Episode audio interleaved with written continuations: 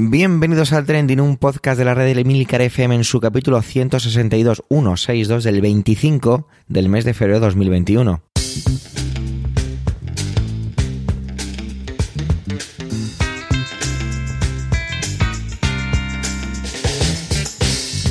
Trending es un podcast sobre lo que pasa, sobre lo que ocurre, sobre las noticias que pueblan las redes sociales, todo ello con opinión y siempre con el ánimo de compartir.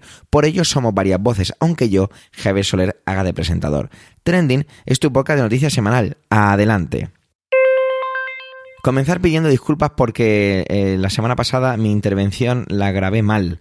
Eh, las prisas no son buenas consejeras y pese a que tenía el micrófono conectado, algo tuvo que ocurrir porque lo tuve que grabar en dos momentos y notaríais una ligera o muy diferencia de calidad de sonido en mi intervención del resto de mi eh, participación como presentado en el podcast, así que disculpadme.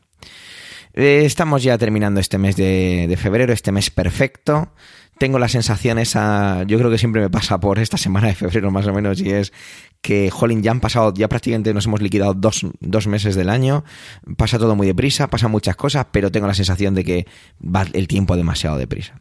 Pero bueno, vamos a empezar ya con las intervenciones y vamos a dar paso hoy a Manuel. Empezamos con Manuel, porque Manuel nos va a llevar hasta el Museo del Prado y más concretamente con una exposición temporal que tiene que ver con invitadas y una serie de vídeos que el museo ha creado para reivindicar a estas mujeres invitadas.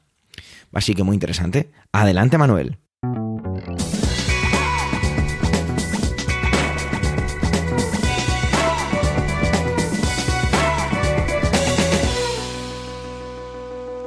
Hola oyentes, hola equipo trending. De un tiempo a esta parte ando fascinado con la forma en la que algunos grandes museos nacionales e internacionales gestionan sus redes sociales. Eh, la verdad es que mm, es una pasada eh, si, si, sigues las cuentas de, de los grandes museos del mundo. Eh, y sobre todo de algunos museos nacionales, pues ir, viendo cómo, cómo están dotando de, de, contenidos y haciendo una labor de divulgación eh, tremenda, ¿no? A través de las redes sociales. Entre ellos, uno de los que más cautivado me tiene últimamente es el Museo del Prado. La verdad es que el Museo del Prado me ha fascinado ya de por sí siempre. No hará más de un mes que estuve por última vez eh, en él, eh, atraído por lo que han dado en llamar reencuentro y por la exposición invitadas. Reencuentro ha sido la manera que ha tenido el museo de reabrir sus puertas tras la pandemia. No podían hacerlo así como si nada, como si no hubiera pasado nada. Aprovechando que el museo se reencontraba con su público, pues propusieron eh, o hicieron una propuesta eh, que es que una buena parte de la colección permanente se reencontrase, ¿no? De manera que se pudieran ver juntas obras y autores que normalmente están separadas. Y la verdad es que ha sido un auténtico acierto. Invitadas, esa ha sido también un poco la gran exposición de con la que han reabierto, ¿no? Una vez que se produjo reencuentro, pues después eh, apostaron por esta por esta exposición. Invitadas se titula así, Invitadas y tiene un, subtítulo que es Fragmentos sobre mujeres, ideología y artes plásticas en eh, España, 1833-1931. Básicamente, Invitadas es eh, bueno pues un recorrido por eh, un recorrido, una reflexión por el modo en el que eh, pues el Estado, los poderes establecidos, las, las academias, eh, defendieron y propagaron el papel de la mujer eh, en la sociedad pues a través de las artes visuales. Las fechas de 1833 y 1931 coinciden con los reinados de desde Isabel II hasta eh, Alfonso XIII, su nieto, pasando por supuesto con, por, por en medio con, con la Primera República. Bueno, eh, ¿de qué se trata invitadas? Bueno, pues por un lado se muestran de, cuadros de autoras que nunca llegaron a tener un hueco en el mundo del arte, por ser mujeres, ni más ni menos. Nunca fueron premiadas, ni sus obras compradas o expuestas, y eso que la calidad de muchas está a la altura o más de algunos artistas hombres. Y por otro lado está la figura y el papel de la mujer dentro del cuadro, ¿no? Es decir, son cuadros en los que aparecen mujeres representadas. Mujeres que, que, que, aparecen no en. O sea, que aparecen normalmente eh, pocas veces como protagonistas por voluntad propia, ¿no? Rara vez están en los. Ellas están en los lugares que, que desean estar. Es decir, que solo fueron eh, pues invitadas incómodas que asisten o que perpetúan o que están ahí en una escena artística de eh, su tiempo. De ahí el nombre este de, de invitadas.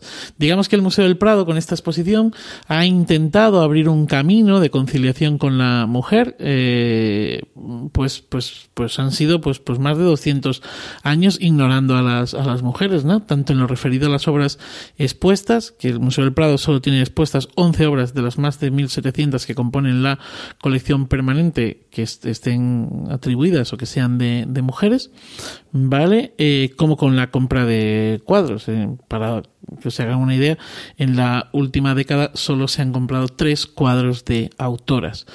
Bueno, bueno, y esto además luego se traduce en otro tipo de cosas, como el hecho de que pues en la cúpula directiva de, del Museo del Prado, pues en, en, dos siglos, pues prácticamente no haya cambiado, sea totalmente formada mayoritariamente por hombres o que no haya habido hasta el momento ni una sola directora del Museo del Prado. Bueno, volviendo al tema de las redes sociales, eh, a través de YouTube y luego lo distribuyen pues en Instagram, eh, Facebook, eh, Twitter, etcétera, han creado una, una cosita que es súper interesante que se llama Arte Incómodo y que hace referencia precisamente a esta exposición de invitadas, ¿no? Se tratan de unas pequeñas perlas de aproximadamente dos minutos y medio, tres minutos, ¿vale? En la que eh, se plantean o en la que parten de una pregunta, ¿no? La pregunta es, eh, ¿puede una obra de arte del siglo XIX haber resultado incómoda en su tiempo? Y puede serlo ahora, en este tiempo. Para ello han preguntado a distintas expertas en arte y eh, en antropología. También eh, aparecen en algunos de estos eh, de estas pildoritas, pues expertos, expertos hombres en arte y también antropólogos y algún que otro filósofo. Mm, la verdad es que lo recomiendo encarecidamente que le echen un vistazo, que, que disfruten con estas píldoras, como digo, con estas pequeñas perlas que, han ido creando. Son súper didácticas y meten el dedo en la llaga pues desde cuestiones como por ejemplo el cuadro de la infanta Paz de Borbón. Y quién era esta infanta Paz de Borbón un cuadro de un pintor alemán que se llama Franz von Lembach o algo así Paz de Borbón, la infanta Paz de Borbón era hija de Isabel II. Por cierto, Isabel II, eh, aficionada a la pintura, que luego comentaré una cosilla de ella. El caso es que esta mujer, eh, bueno, es, hija de Isabel II, se cansa con el príncipe de Baviera, se va a vivir a Múnich y, eh, bueno, pues allí ella, que ha sido educada en las artes, ha sido educada en las artes, como el resto de sus hermanas, pues ella va a pintar. Pero vamos, no solamente pinta, sino que a esta mujer eh, se le han eh, pues eh, poemas, se le han conocido eh, toda una serie de escritos, de disertaciones, eh, vamos, que, que, no era una, una infanta, o mejor dicho, era una infanta incómoda, ¿no?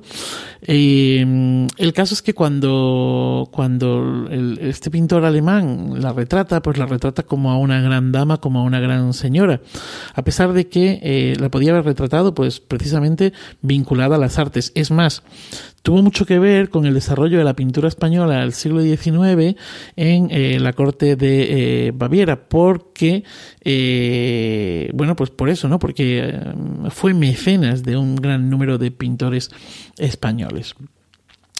Luego, otro cuadro que, otra pildorita de estas, y sigo con mm, Isabel II, es la copia que hace la propia Isabel II de la Sagrada Familia del, del Pajarito, que es un cuadro de Murillo, y ella hace una, una copia, ¿no? Este es un cuadro donde aparece, pues eso, la Sagrada Familia, y, y es muy interesante porque, bueno, pues ha sido obviado totalmente por la historiografía, eh, igual que ha pasado con su hija, eh, la infanta Paz. Eh, sí sabemos y conocemos y está en el Museo del Prado esta, esta copia de la Sagrada Familia del pajarito, ¿no?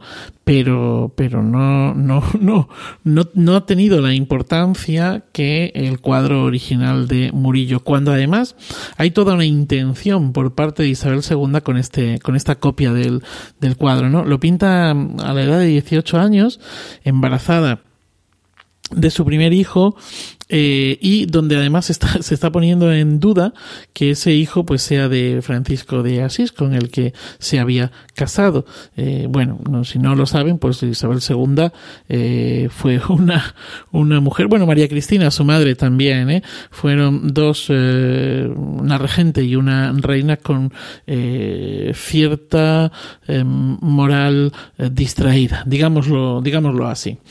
Y luego hay una serie de cuadros en los que hablan, por ejemplo, hay dos cuadros que, que, llaman mucho la atención que son esclavas, ¿no? Una esclava en venta de José Jiménez Aranda es el título y otra que se llama La esclava de Antonio María Fabrés y Costa. Y es alucinante porque en estos cuadros lo que se nos muestra o la imagen que se nos da de la esclavitud es una esclavitud sexualizada vinculada a, la mujer y es una esclavitud, eh, bueno, pues, pues como digo, eh, que, que, que, que, desde luego no tiene nada que ver con lo que es eh, la esclavitud en sí, ¿no?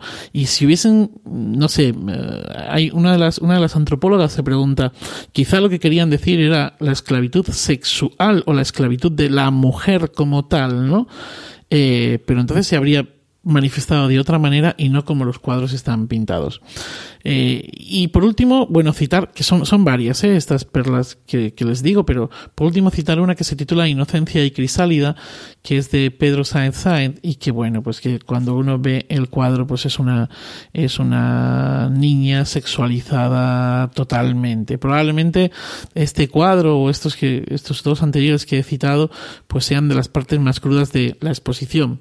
Eh, toda la sección dedicada al desnudo, la verdad es que es bastante, bastante mm, heavy, permítanme esta expresión. Y que además, pues, pues es que todo esto que se hizo no tuvo su equivalente eh, en el ámbito eh, masculino. Bueno, mmm, sé que hablar de los cuadros así sin verlos es, es un poco rollo. Eh, pero yo les invito a que puedan eh, entrar y le puedan echar eh, un vistazo en el canal de, de, YouTube del Museo del Prado a esto que estoy contando porque es sumamente interesante. Y nada más, pues feliz día y feliz vida.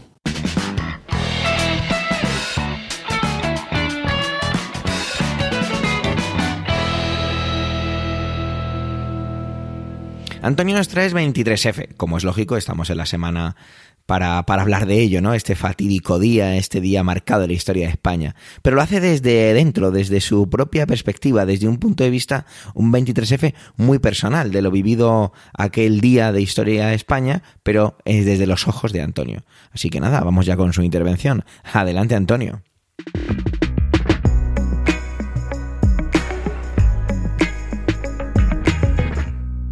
Saludos, soy Antonio Rentero y esta semana en Trending quiero hablaros de algo que sucedió hace 40 años. Era la tarde del 23 de febrero de 1981.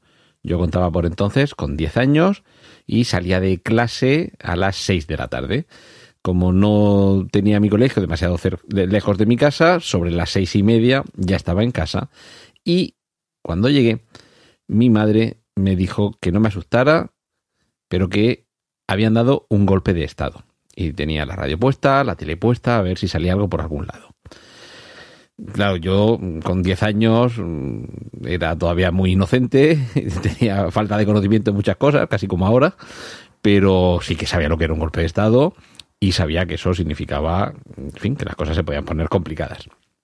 Me tranquiliza y me dice que va a llamar a mi padre para que venga en la calle donde vivíamos, el despacho de mi padre estaba muy cerca, a no sé, 200 metros, 300 metros.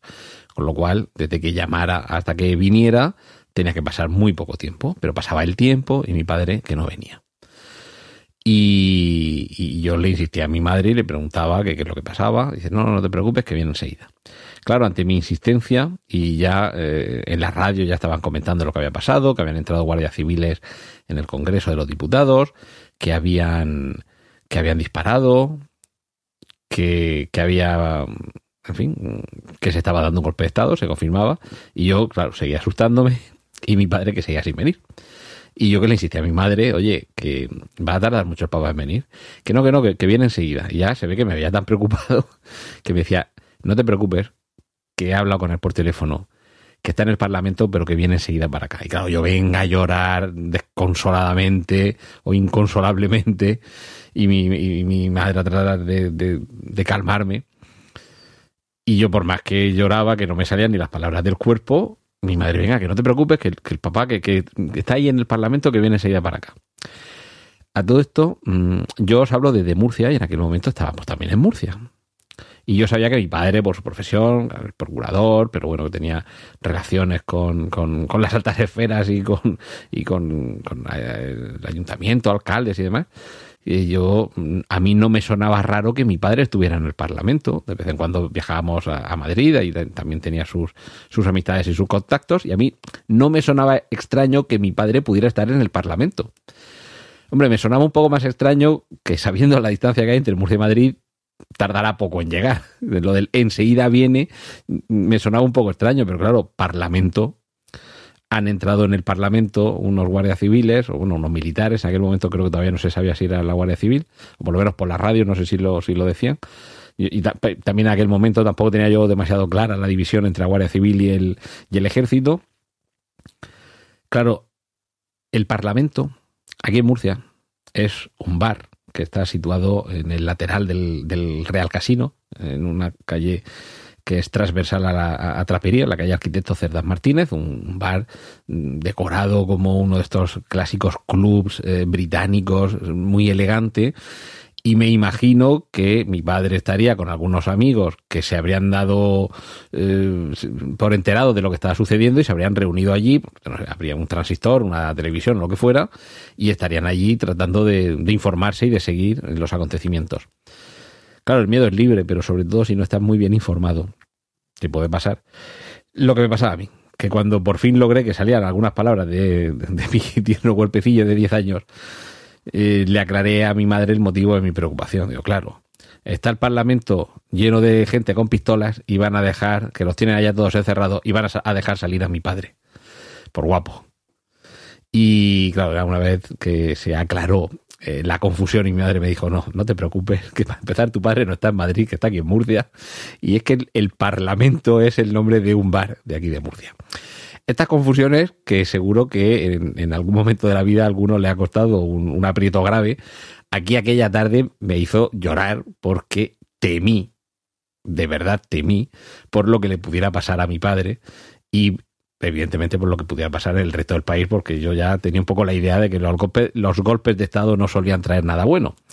Con la perspectiva de estos 40 años que han pasado desde entonces, todavía me sonrío y no hay vez que no pase por la puerta de el Parlamento Bar en Murcia, en la calle Arquitecto Cerdás Martínez, y me acuerde de lo mal que lo pasé, porque a pesar de la distancia, a pesar de que en Murcia no llegaban los ecos, luego ya recuerdo, ya más tranquilidad, vino mi padre, poníamos la radio, vivíamos, esa es otra, es que vivíamos a una manzana del gobierno militar.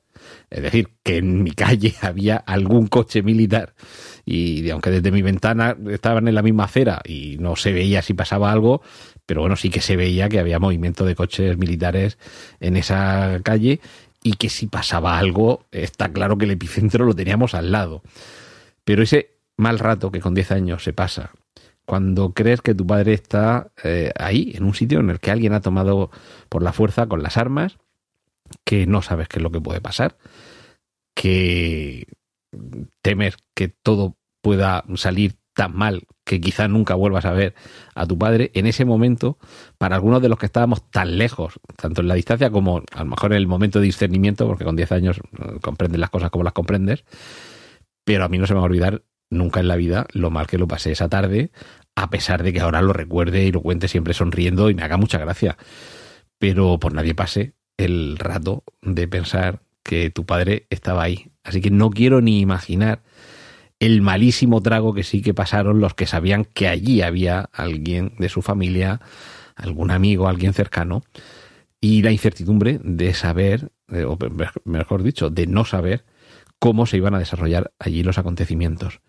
Así que, por fortuna, y 40 años después, siempre que he contado esta anécdota ha sido sonriendo, eh, gozando de alguna forma de que al final todo quedara en una confusión de, de, niño que todavía no sabe que hay un bar en su ciudad que se llama el Parlamento y sobre todo la, satisfacción de, de, que se pueda contar como esto, como una anécdota infantil, divertida y sin mayores consecuencias. Así que estemos todos agradecidos de que aquel 23 de febrero de 1981 todo quedara en un gran susto y como algunos dicen quizá fue el golpe que evitó que hubiera más golpes, sea así o, o no.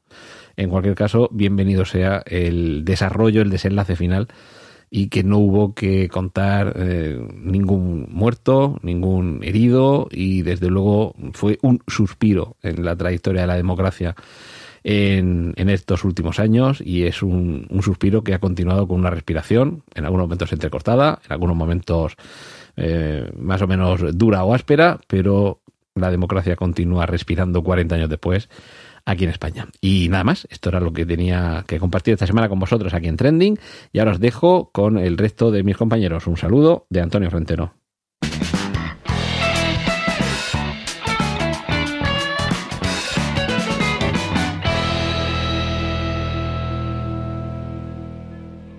Emilcar echa de menos el Reino Unido, y esta vez no tiene nada que ver con el Brexit y su intervención, y es que tiene que ver con que el Reino Unido es uno de los países más castigados por el virus, encima con su propia cepa y demás, la, que se originara allí. Y esta semana ha presentado un plan de desescalada muy lento. Y él me ponía entre, entre paréntesis racional. Vamos a ver en qué se basa esta argumentación y qué es lo que tienen los otros vecinos del Reino Unido preparados para esa desescalada. Adelante, Milcar.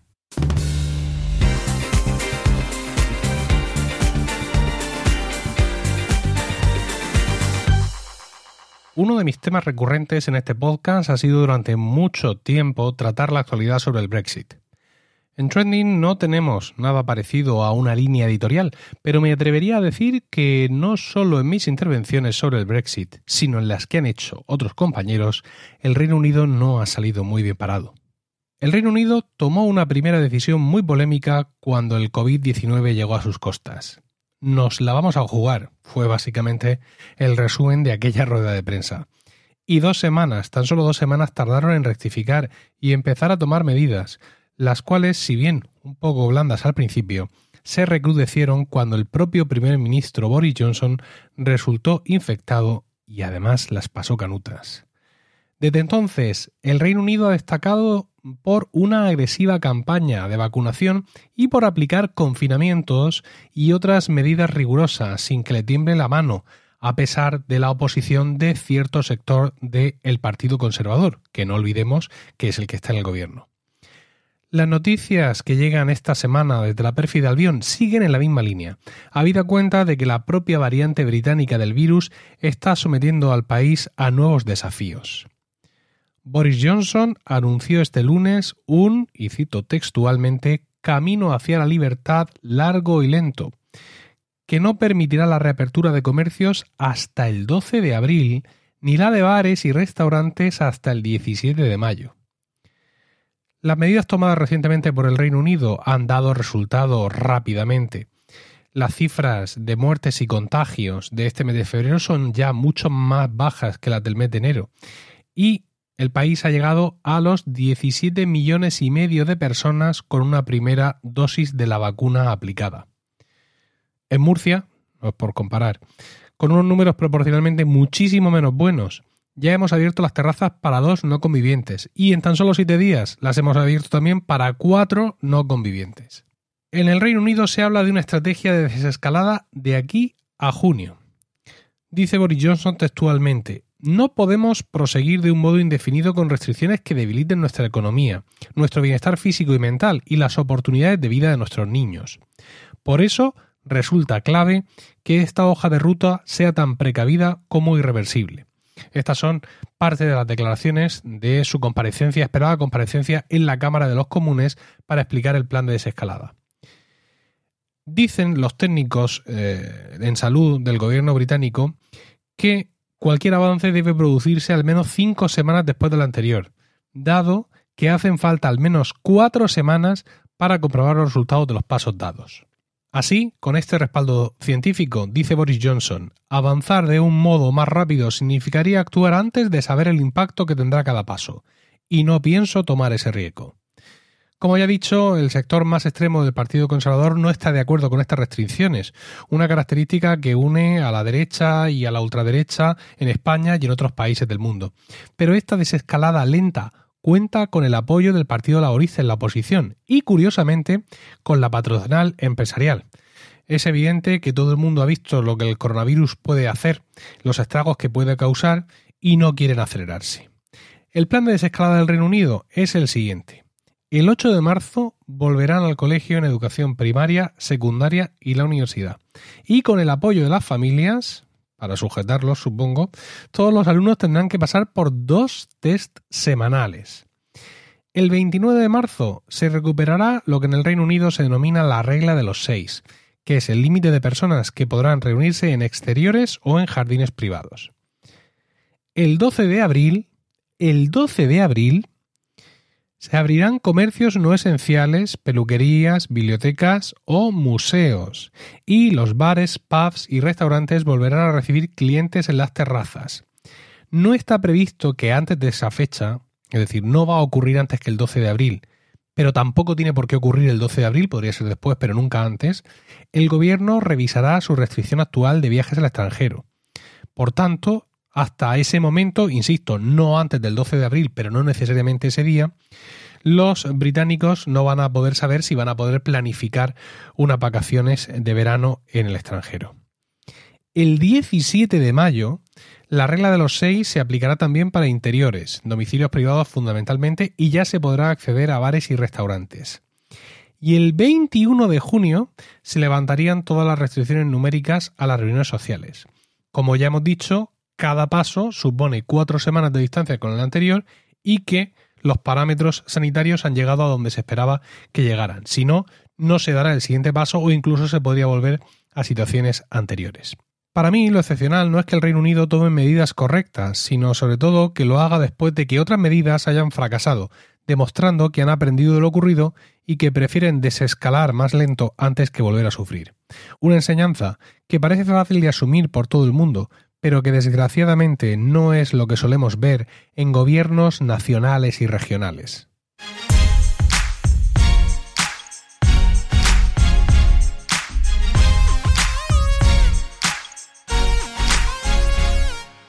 Ayer miércoles me encontré a media tarde un hashtag en Twitter que era trending topic, ¿no? El hashtag era estado de alarma francamente, casi había olvidado un poco que estamos bajo este contexto especial.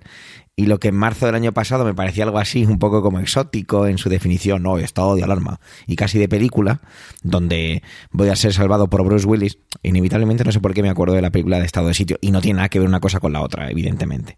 Pero bueno, no sé, creo que al final pues nos acostumbramos a todo, ¿no? Y nos, y nos hemos...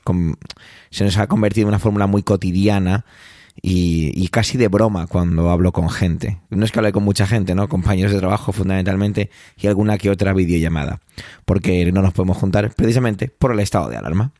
Resulta que la red social eh, se usaba mm, este hashtag para varias cosas, ¿no? Estaba, o la gente reaccionaba a este hashtag de, de, diferentes maneras y supongo que por eso pues fue un poco trending topic. Uno de los primeros tweets que me encontré era de una, de una cuenta de, que hace encuestas y que preguntaba si tenía sentido o no prorrogar más el estado de alarma, que habría de acabarse en mayo. Aunque bueno, realmente esto no es así porque ya el propio Real Decreto no decía que se acabara automáticamente. Sí que dice que se acaba, pero que dependería evidentemente de las circunstancias y lo que en aquel momento el gobierno decidiera. Pero bueno, en aquel momento de grabar, ¿vale? Eran las 18.05 de la tarde, la cosa iba a 253 en contra de prorrogar el estado de alarma frente a 78 a favor.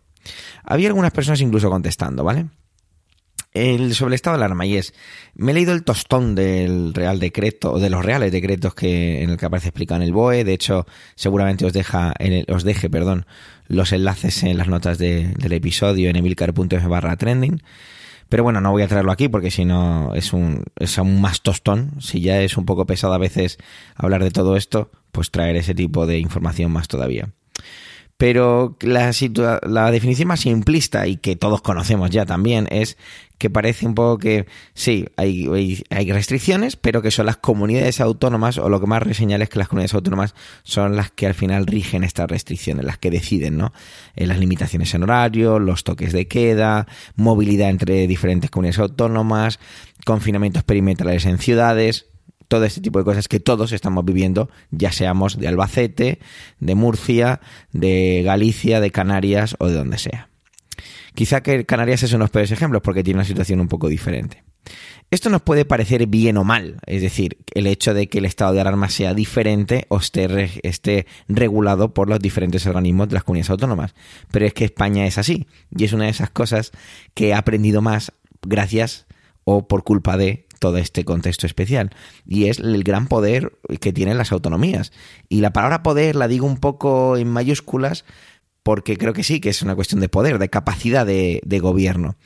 Y es que es así. Y creo que cualquier gobierno, me da igual el color, habría tenido que hacer algo de esta forma. Porque si no, se le habrían echado encima sus propios compañeros de partidos que gobiernan las diferentes autonomías. Creo que no había otra manera de hacer esto en la parte de gestionar el estado de alarma. Quizá, y a lo mejor me desdigo un poco, lo tenía escrito en el guion, el que no se podía haber hecho de otra manera. Sí, por supuesto que se podía haber hecho de otra manera, pero quizá lo que quiero decir es que no habría sido especialmente diferente en cuanto a esa capacidad de las autonomías. Quizás sí, alguna epígrafe, algún punto, alguna cláusula en la que el gobierno central tiene la última palabra en ciertas cosas o como fuere. Pero bueno, Digamos que el planteamiento es un poco ese. Eh, esto ya digo, puede gustarnos o no, pero es que España es así. Entonces, el debate, digamos que sería otro, y es, ¿las autonomías favorecen el gobierno central, el que exista un gobierno central o no? Bueno, pues ese quizás sea otro debate. Las personas contestaban a este tuit de la encuesta con argumentos que a mí eh, me parecían algunos interesantes, otros la verdad es que no me lo parecían. Y es que muchos determinaban que, bueno, que todo dependería del calendario de vacunación si no estamos una gran mayoría de la población vacunados, quizá sí que sea necesario, o más bien totalmente implanteable, el no mantener el estado de alarma. Bueno, para mí es coherente este argumento que decía una persona. No podía faltar, evidentemente, todo el contexto, el famoso 8M, ¿no? Y su cercanía próxima, que tenemos a menos de un, pues sí, la semana que viene, Sí, sería el lunes siguiente. Yo creo que es muy limitado ya a estas alturas achacar solo, y repito, solo lo tengo que decir grande y en mayúsculas también, que el 8M de 2020 fue el detonante o la avalancha de contagios. Creo que, creo que eso ya tiene un carácter muy limitado. ¿Que tuvo, que, que tuvo implicaciones y culpas? Por supuesto que sí, por supuestísimo. Pero demonizarlo quizás no tampoco sea especialmente justo o coherente. Tenemos que recordar que hubo otros eventos normales y que no haya ningún problema. Pero si hay una pequeña, digamos, un pequeño asterisco que yo le achaco y lo hago de manera muy personal, y es que si es cierto, como parece que es cierto, que había muchos organismos, tanto incluso internacionales, que estaban ya diciendo que esto estaba mal en cuanto a los contagios y cómo se estaba moviendo el virus, pues quizá es cierto que tenían que haber tomado las medidas que no tomar. Bueno. Se salpicaban con este trending topic diferentes intervenciones en el Congreso de los Diputados. Y la verdad es que no voy a entrar ahí. Porque mm, cuesta creer, y, ojalá costara creer, porque ya no cuesta nada, que yo hacía un momento que aludía que casi me había olvidado de, todo esto de esta alarma. Pero cómo a sorprenderme que esto es un uso ya totalmente, puramente político, partidista y de campaña electoral, porque tengo la impresión de que vivimos en campaña electoral eh, permanentemente y con la situación del virus aún más. No voy a andar mucho en esto, quizá de para otro trending. Leí hace unos días un tweet y la verdad es que lo podía haber capturado, haber hecho una captura de pantalla, haberlo dado a me gusta o lo que sea, pero soy muy de leer en Twitter, pero soy muy poco de interactuar, ¿vale? Lo siento, es mi manera de, de vivir las redes sociales. Que había, decía un ejemplo que me llamó la atención. No voy a entrar, eh, no voy a daros mi opinión sobre el ejemplo, simplemente lo voy a dejar caer y era que si hoy murieran 700 y pico, recuerdo que eran 750 y algo, pero no voy a decirlo, entonces voy a decir 700 y pico, ¿vale? Si hoy murieran 700 y pico personas en un accidente de avión, por ejemplo, pues el país estaría mm, paralizado, todos de luto, eh, actos, eventos, eh, velas en el aeropuerto en lo que hubiera sucedido y todos consternados y con el corazón encogido. todos tristes. Sin embargo, esa cifra, ¿vale? Que no recuerdo exactamente cuál era, de 700 y pico, era la cifra de personas fallecidas en las últimas 48 horas en una comunidad autónoma, que tampoco recuerdo, y evidentemente deslizamos el dedo y miramos y leemos otra cosa y ya está, porque nos hemos acostumbrado. Y la costumbre creo que es muy peligrosa. La cifra de 68.000 fallecidos que lleva España directamente nos traspasa. Seguimos, mascarilla puesta, lavado de manos y a seguir. Al final a todo nos adaptamos, porque el ser humano es el ser peor adaptado a cualquier medio, por eso puede adaptarse a casi cualquiera. Aunque aquí, bueno, quizá tenga que venir alguien con más sabiduría que yo en cuanto a la biología de por qué el ser humano es el ser peor adaptado o la criatura peor adaptada de todo el mundo. Quizá esto nos pase factura de una manera u otra. Y no hablo de la parte, del, hablo, perdón, exclusivamente de la parte emocional, porque además está claro, hay consecuencias todos los días. Y quizá lo veo de esta manera tan, tan aséptica, porque tengo la inmensa suerte de no tener nadie cercano eh, tocado por, por el virus. Entonces, quizá esa cifra de 68.000 a mí me pasa ya, me traspasa. No es que no me da igual, no puedo decir que me da igual, pero me traspasa y hay otras gentes a las, a las que no. Y, ojalá eso nos sirva para, para reflexionar y recordar y, mantener y mantener un poco los ojos más abiertos porque creo que creo que los estamos empezando a cerrar y mirar para otros lados. Llegados aquí digo, ¿mantener el estado de alarma? Sí, para mí sí. Creo que la costumbre nos hace débiles, aunque nos queramos mucho más fuertes.